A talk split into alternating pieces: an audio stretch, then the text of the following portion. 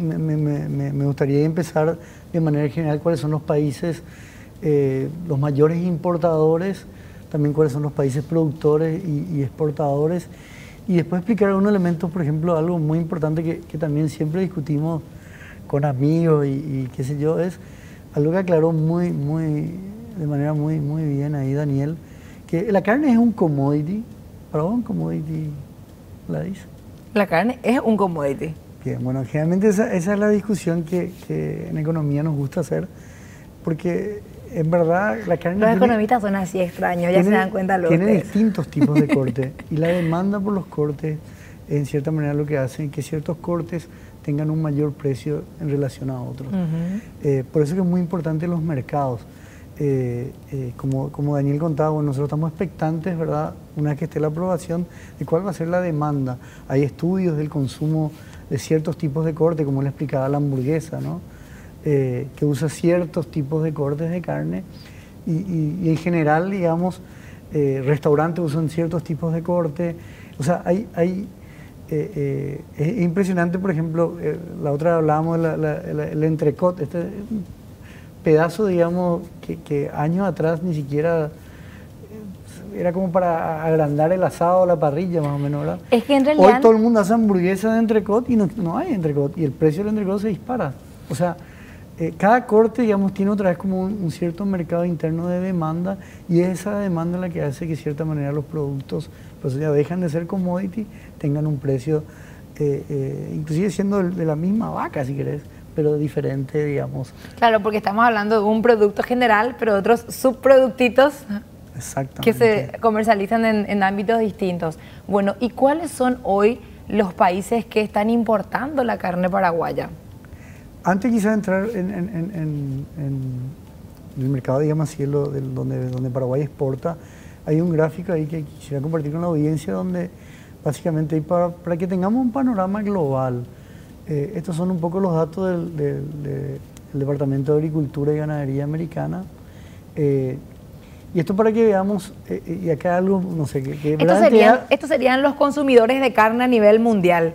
No, no consumidores, los que importan. Y sí. Hay países, por ejemplo, que consumen carne, pero bueno, entre su producción y su consumo no, tienen ese saldo. Mm, eh, correcta tu acotación. Entonces, Tenés razón. Mira, Cagala, es que interesante, como un evento del 2018, que es la famosa fiebre porcina, que afectó a casi la mitad de la producción porcina china, los chinos y todo, todo eso que venimos escuchando.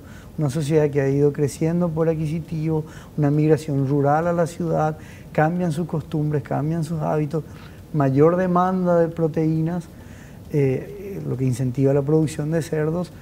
Se diezma esa producción en el 2018. Como sustituto de esa proteína buscan la carne vacuna, importan ¿no es cierto? Y cómo prácticamente eso se ha ido quedando y vemos esas barras es...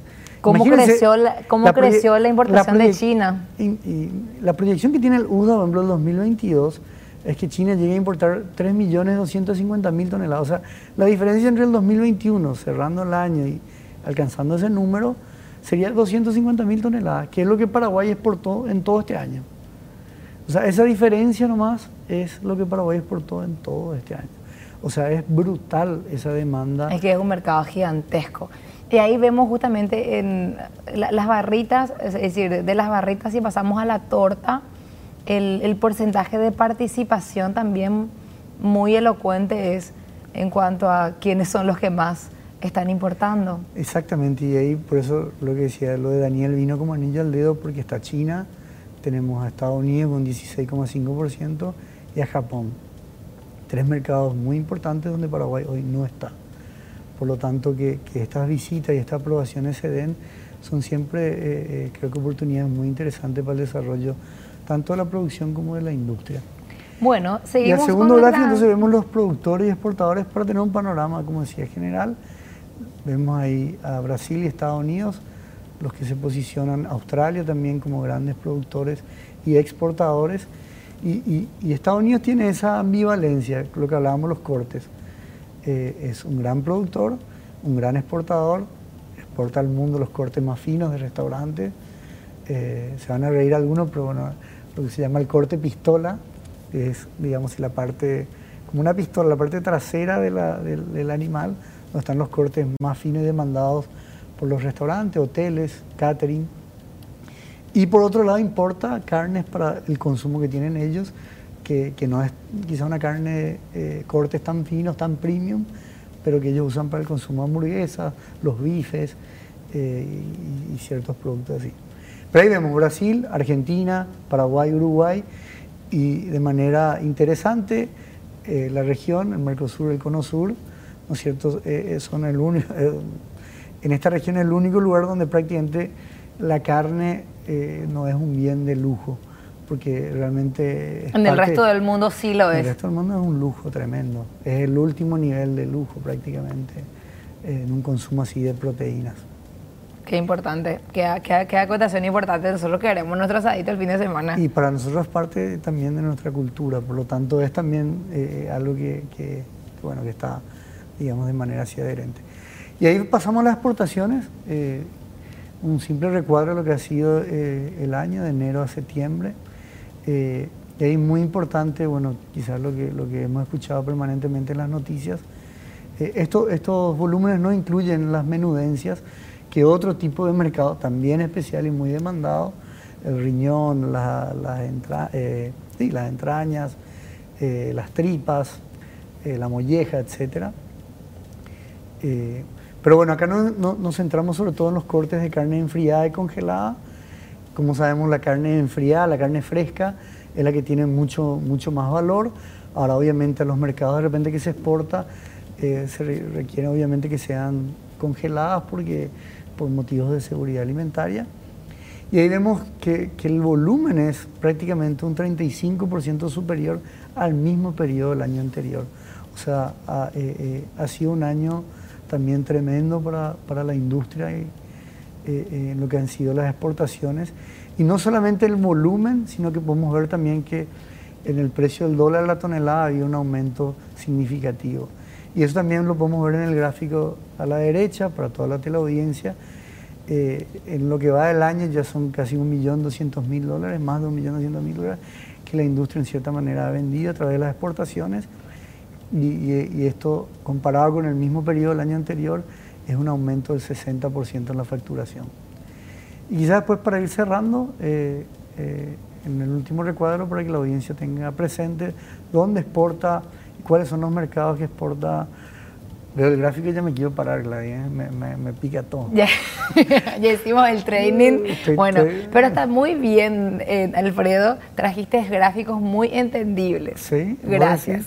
el equipo de MF que, que... ¿Sabes por qué? La torta es muy descriptiva. La torta, ahí velo, la mayor porción tiene Chile. Nuestro principal mercado es Chile. Después está Rusia. Que hay un tema que podemos ahí detenernos de nuevo en cada país, pero Chile, por ejemplo, está pasando por momentos, digamos así, de claroscuros en todo lo que es la parte de la reforma constitucional. Cuando en el 2019, en octubre, hubo esa, esa gran revuelta social, en los últimos octubre, noviembre, diciembre y enero, bajó tremendamente la, importación de carne.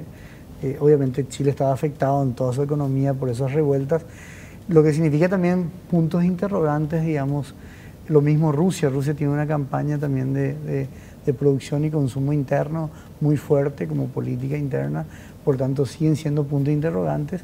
Y como hablábamos, el hecho de que no estemos en mercados como Corea del Sur, eh, Japón, China eh, y bueno, ahora Estados Unidos, creo que son eh, elementos importantes. Quizás para cerrar, mm, vale la pena también mencionar en esto del tema de los cortes Israel. Israel es un país muy interesante porque no solamente tiene también exigencias muy altas desde el punto de vista de la revisión y de las auditorías en la industria y en la producción, porque nosotros le llamamos como la religión industrial. Eh, eh, ellos vienen rabinos que visitan permanentemente, digamos, salvo en los tiempos ahí de, de Pascua y, Año Nuevo. Pero ellos, por ejemplo, llevan el corte delantero, que en general los cortes delanteros del animal, si nos imaginamos una vaca, la dividimos en la mitad, la paleta, eh, eh, el bife ancho, digamos, toda esa parte no, no, no, tiene un valor tan alto. Generalmente no es tan fácil encontrar mercados. y ellos pagan muy bien porque justamente por, tema religioso que el resto no. es, la, es la carne kosher, es la carne que está seleccionada, digamos, para el consumo apto a la religión, lo que favorece, creo que de manera muy importante también a, a la industria.